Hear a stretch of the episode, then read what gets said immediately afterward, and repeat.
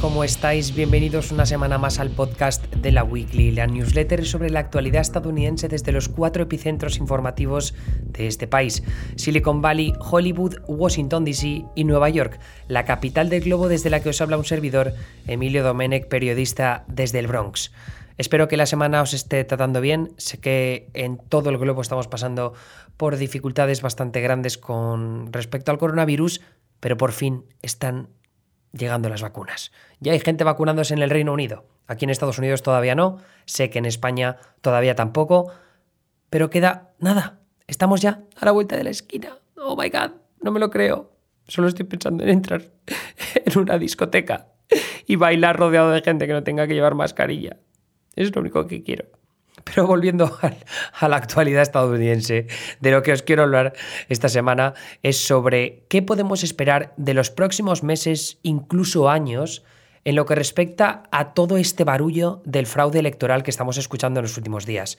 Si habéis estado escuchando mis podcasts y viendo mis streams o leyendo mis tweets, sabéis perfectamente lo que pienso de toda esta tomadura de pelo del fraude electoral. Es una tomadura de pelo. Os están intentando tomar el pelo, os están engañando. Hay periodistas en España, hay periodistas en Estados Unidos, políticos, abogados, lo que sea, que están intentando vender la teoría de que hay fraude electoral a gran escala, de que se ha producido fraude electoral a gran escala en Estados Unidos y que por tanto esa es la única razón por la cual Biden ha ganado las elecciones presidenciales, pese a que ha conseguido varios millones más de votos que su rival, Donald Trump. Entonces, ¿Donald Trump ha ganado las elecciones? No. ¿Donald Trump tiene posibilidades de ganar las elecciones en los juzgados? No. ¿Donald Trump tiene posibilidades de ganar las elecciones en las cámaras legislativas estatales, en el colegio electoral que vota el próximo 14 de diciembre, en la Cámara de Representantes y el Senado que se reúnen en una sesión conjunta a primeros de enero para anunciar los resultados del colegio electoral? Tampoco. Tiene posibilidades de, yo qué coño sé, cargarse a alguien y ponerse él como presidente antes del 20 de enero, cuando Joe Biden va a ser jurado como presidente? Pues hijos míos, salvo que haya un golpe de Estado, no. Y esto del golpe de Estado, no lo estoy diciendo como que eh, de repente el Supremo dice que sí que ha habido fraude y descartan millones de votos por correo y por tanto yo voy a decir que eso es un golpe de Estado. Que también lo sería. Pero no sería golpe de Estado, sería otra cosa. Pero estoy diciendo que mm, cualquier otra posibilidad que se esté intentando vender ahora mismo en redes sociales, no os la creáis porque no es cierta. Y, todos los que crean que es cierta, pues viven en una realidad paralela o quieren vivir en una realidad paralela porque ahora mismo vender esa narrativa les está funcionando muy bien. Pero la razón por la que os quiero hablar del fraude electoral no es tanto para empezar a hacer tankings, a, meter triples y a cargarme a todos esos eh, llamados periodistas, informadores, opinadores, influencers, no sé cómo se quieren llamar a sí mismos, que han estado contando milonga, esta milonga estos días. Lo digo más porque, por cuál es el, verdadero objetivo republicano de todas estas acusaciones de fraude. Yo la newsletter, con la ayuda de mis compañeros Víctor García de la Vega y Anita Palasatina, em, arroba Palasatina Anita Pereira, es que hay dos objetivos republicanos en este momento. El primero es el más sencillo y el más obvio del que ya hemos estado hablando estas últimas semanas, que es que hay una carrera senatorial, dos carreras senatoriales de segunda vuelta en el estado de Georgia primeros de enero, el 5 de enero más en concreto. Entonces hay que activar al votante republicano, a la base de votantes de Trump, hay que activarlos, hay que conseguir que salgan a votar como sea para ganar esas dos carreras senatoriales y mantenerse en el poder en Washington, D.C., porque si pierden esas dos carreras, los demócratas retomarían el control del Senado de facto porque conseguirían 50 senadores demócratas contra 50 senadores republicanos, siendo Kamala Harris la persona que como vicepresidenta de Estados Unidos se encargaría de deshacer los desempates en esa Cámara Alta. Los demócratas ya controlan la Cámara de Representantes y los demócratas ya controlarán a partir del 20 de enero la Casa Blanca. Entonces, ya digo, eh, Trump lo que ha conseguido, lo consiguió en 2016, lo ha vuelto a conseguir con creces en 2020 porque ha sido el candidato republicano a la presidencia que más votos ha conseguido en toda la historia de Estados Unidos. Es verdad que hay más población en, Estados Unidos que hace 4, 5, 8, 20, 40 años, pero también es cierto que el índice de participación en el 66,7% este año es el mayor que se ve desde el año 1900. Y si no recuerdo mal, me parece que fue en el 1920 cuando se aprobó el sufragio femenino. Es decir, que la población elegible para votar era mucho menor. Entonces, em, como digo, este año ese récord de participación ha batido los números que se consiguieron en 1960, cuando se enfrentaron John Fitzgerald Kennedy contra Nixon, los de 2008, cuando se enfrentaron Barack Obama y John McCain. Pero em, entonces, esto significa que los republicanos, evidentemente, necesitan a Trump, necesitan incentivar el voto de esos, votantes, valga la redundancia, de Trump, porque el presidente estadounidense ha conseguido activar un, un entusiasmo cultural y político entre la base republicana que no se veía desde hace desde nunca. No, no sabría deciros, pero es que es una cosa brutal lo que despierta Trump, ¿no? Es una fuerza cultural, es un torrente cultural como pocos otros en el pasado político de Estados Unidos. También es una figura muy divisoria, precisamente por eso ha perdido, ¿no? O sea, quiero decir, eh, no solo se han batido récords de participación que han mm, pues subido a la ola a Donald Trump que casi gana estas presidenciales, también han conseguido la victoria de Joe Biden. Ha ganado porque hay mucha gente que también detesta a Trump y sobre todo en esta época de tanta división política, ¿no? de tribalidad política que se ve en Estados Unidos, pues Trump lo, lo único que ha conseguido es conseguir más división, agrietar la grieta. ¿Se dice así? No, expandir la grieta. Madre mía, estoy yo falto de palabras hoy. Estoy grabando esto a la una y media de la madrugada, así que yo creo que esa probablemente es la razón por la que estoy un poco menos despierto de lo habitual.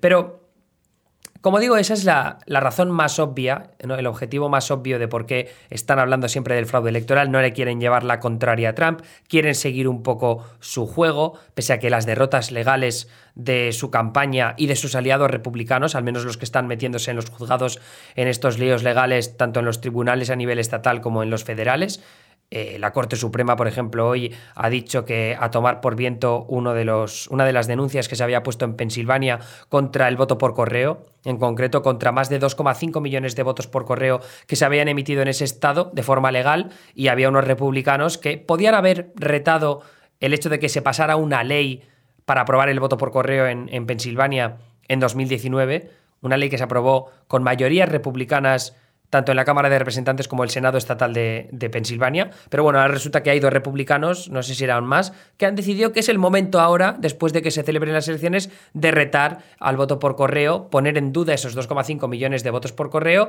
mandarlos a tomar por culo, tirarlos a la basura y que estas elecciones, por algún casual, las termine ganando Trump porque son las cámaras legislativas del Estado, gobernadas por republicanos, los que tienen que elegir a los electores toca de los cojones. Y Ted Cruz, el senador republicano, diciendo que está decepcionado con que el Tribunal Supremo, de mayoría conservadora, 6 a 3, por cierto, ¿eh? que Trump ha puesto a tres jueces, Brett Kavanaugh, Neil Gorsuch, Amy Coney Barrett, estaban antes Samuel Alito, Clarence Thomas, que son dos talibanes, y luego John Roberts, el, el, jefe del Supremo, que es ahora mismo el más moderado, aunque históricamente no ha sido tan moderado. Estamos hablando de John Roberts, de una persona que votó en contra del matrimonio entre personas del mismo sexo en Estados Unidos.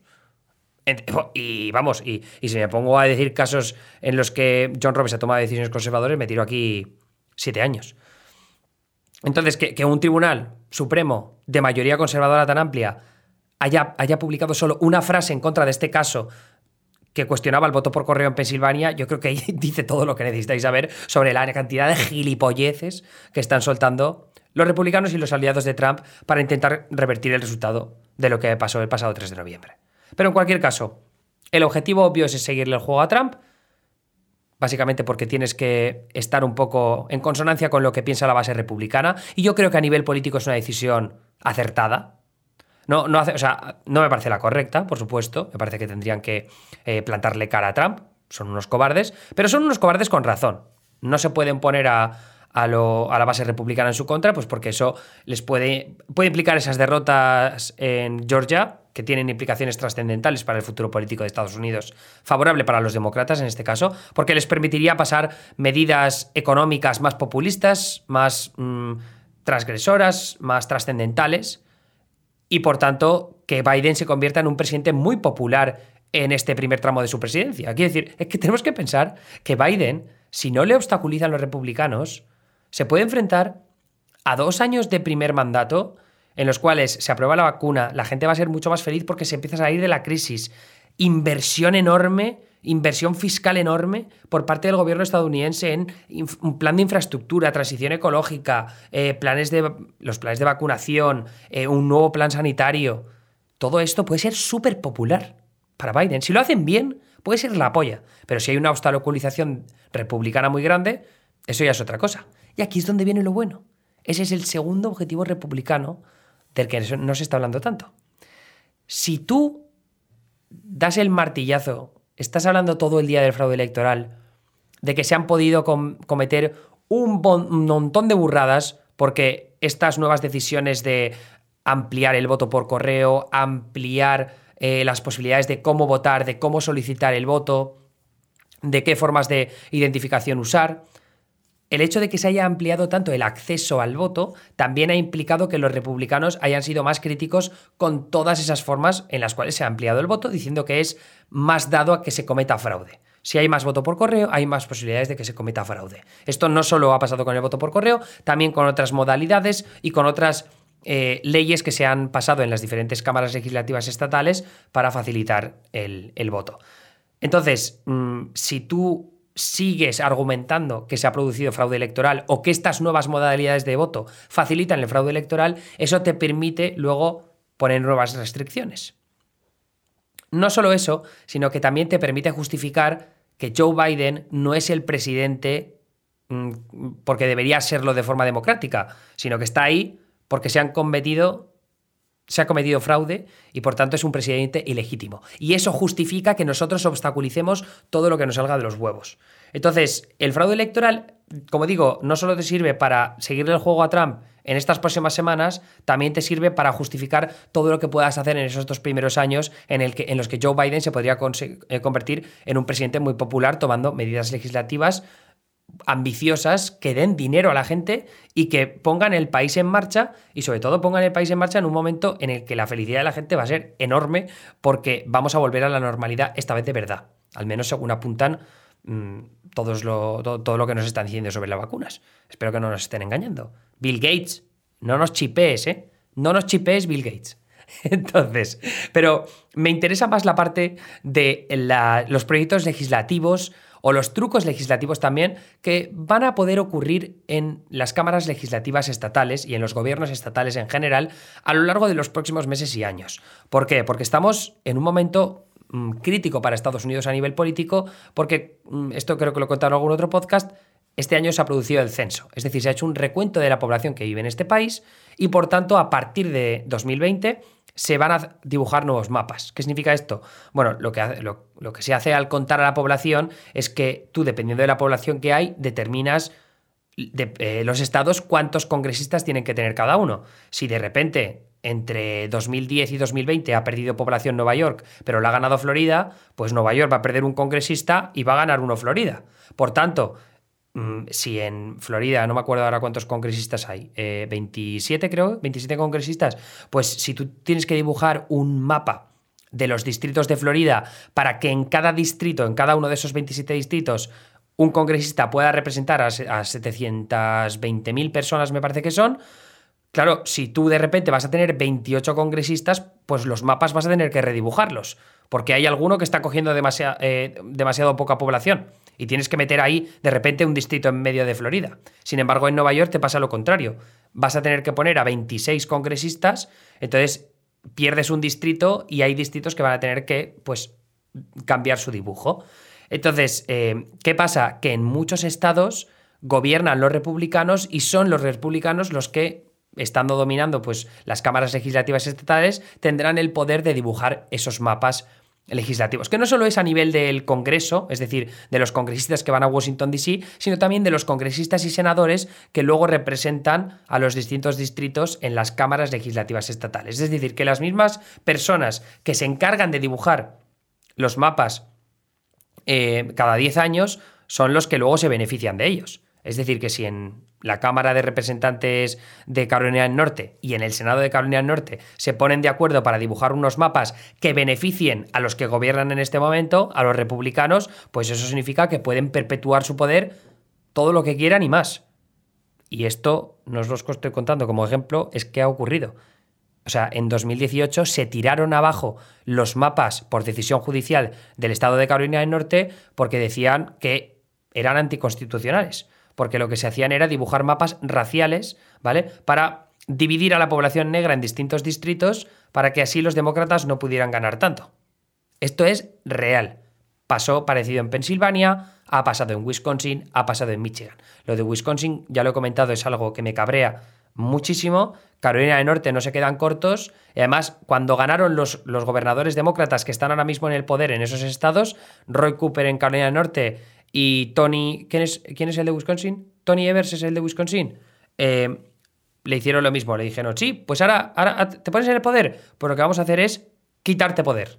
O sea, literalmente en 2018, cuando Tony Evers gana la gubernatura demócrata de Wisconsin, en el, en el proceso legislativo conocido como. Eh, bueno, el periodo legislativo conocido como lame duck session, la sesión del pato cojo, o como coño se llama, que es el proceso que hay entre las elecciones de noviembre y enero, cuando se pone a esos nuevos eh, congresistas, senadores estatales, pero también al gobernador, pues ahí pueden tomar una decisión legislativa y cambiar los poderes que tiene el gobernador. Entonces lo que hicieron es, se iba Scott Walker, que era el gobernador republicano de Wisconsin, y dijeron las cámaras legislativas estatales controladas por republicanos, pues vamos a quitarle el poder al gobernador, que lo firme el gobernador republicano que todavía está en el poder, para quitarse a sí mismo poderes y en, este caso, cuando llegue al gobierno Tony Evers, el demócrata, pues tendrán menos formas de implantar las políticas que le salga de los huevos.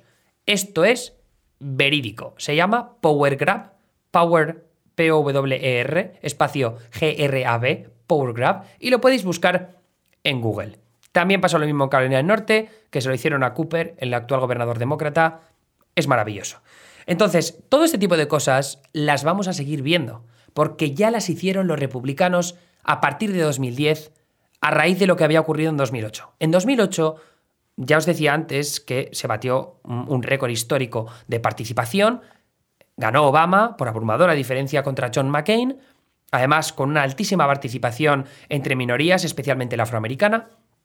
Y eso tuvo, ya digo, implicaciones en la posterior venganza legislativa de los republicanos, que después de la ola del Tea Party que se, produjo, que se produjo en las elecciones de medio mandato de 2010, pues consiguieron el control de las cámaras legislativas estatales en estados como Michigan, Wisconsin y Pensilvania, y lo que hicieron fue arrasar y empezar a, a pasar un montón de, aprobar un montón de medidas legislativas que suprimían el voto, por ejemplo, hacían más estricto eh, las leyes de identificación de voto, es decir, qué tipos de identificación, eh, con qué tipos de identificación puedes ir a votar o no, eh, limitar el voto temprano, también limitar el voto por correo, si tenías que tener excusa para poder votar o no.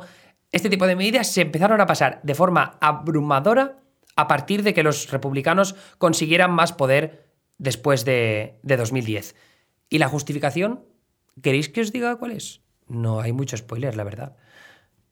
Fraude electoral.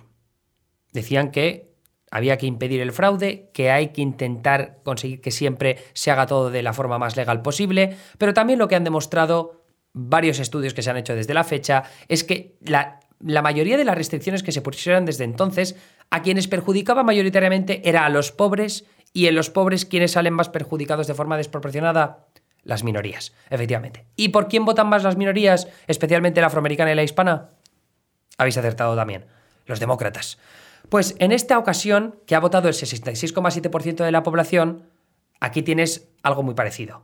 Pero además tienes el contexto perfecto, porque Trump te ha facilitado un trampolín de puta madre para decir, se ha cometido este fraude, no podemos permitir que se siga cometiendo este fraude, este sistema de voto es muy vulnerable, este nuevo acceso al voto que se ha puesto por a raíz de la pandemia de coronavirus era algo excepcional, tenemos que limitarlo, así que a partir de ahora vamos a pasar nuevos proyectos legislativos para suprimir el voto y para hacer todo lo que nos salga del pito. Y va a pasar, ya os lo adelanto que va a pasar. Esto, vamos, es que no tengo absolutamente ninguna duda. Sobre todo en los estados en los que los republicanos tienen trifectas, ¿no? Es decir, que tienen el control de la Cámara Legislativa Baja, del Senado y luego también de la casa del gobernador, que es pues en Texas, en Georgia, en... ¿Cuál era el otro importante? Texas y Florida. y Florida, donde está Ron DeSantis. Luego es cierto que, por ejemplo, en Michigan, Wisconsin y Pensilvania, también en Carolina del Norte, los republicanos controlan las cámaras legislativas estatales, pero tienen republicano, perdón, tienen demócratas en la casa del gobernador que pueden ejercer su derecho a veto y, por tanto, limitar las posibilidades que van a tener los, los, republicanos. Porque en lo que respecta al Tribunal Supremo, con esa mayoría de jueces conservadores de la que os hablaba antes, es bastante posible que los republicanos se puedan permitir tirarse bastantes tirabuzones para hacer lo que quieran a nivel legislativo. Así que yo creo que es algo de lo que hay que estar muy pendientes. Eh, ya os digo que todos los casos anecdóticos de fraude electoral van a ser mencionados sin cesar a lo largo de los próximos años, porque es lo mismo que se hizo en 2010. Se cogían casos anecdóticos de gente muerte, de, muerta que se había registrado para votar, o de un perro que se había registrado para votar también, había sido en Oregón o en el estado de Washington, y eso se ha usado continuadamente para justificar este tipo de leyes más restrictivas para el acceso al voto. Así que con, esta, con este récord de participación, eso es lo que pasa justo después. Represión. Y así funciona la democracia en Estados Unidos, señores. En fin, ese era el resumen de lo que os quería contar hoy. La semana que viene espero que sea algo un poco más divertido, pero si algo nos ha quedado claro del todo, que sepáis que siempre tenéis la newsletter en formato escrito en laweekly.com, l a w i k l y.com si escucháis este podcast en Spotify, en iTunes o en alguna otra plataforma de streaming, que sepáis que siempre tenéis esa opción y que igual en formato esquemático, si no habéis entendido algo y queréis, yo que sé, para algún examen que tenéis de política estadounidense próximamente, pues seguro que os viene de puta madre. Y si no habéis entendido algo, también yo me disculpo porque a veces eh, no, no, me explico del todo bien. En fin, muchas gracias por estar una semana ahí, una semana más. Que sepáis que la Weekly Premium, que es el formato premium de esta newsletter que podéis, al que podéis tener acceso por 5 euros al mes, va a tener muchas novedades a partir de esta semana que viene. No va a haber solo el podcast premium, sino que va a haber más cosas, Todavía estamos concretando un poco el formato de lo que os queremos enseñar, pero creo que va a molar un montón y si queréis de verdad estar informados y seguir cultivando vuestra mente, va a ser la mejor forma de hacerlo. En cualquier caso, me veis esta noche en mi canal de Twitch, twitch.tv barra. Eh, voy a hacer el noticiario con algunos de los titulares de la semana que no tienen que ver con esto que estoy contando en este podcast, es algo eh, adicional. Así que me veis por allí este miércoles a partir de las 10 de la noche. Un abrazo, Mari Coppers. Me escucháis aquí en la Weekly la semana que viene. Hasta luego.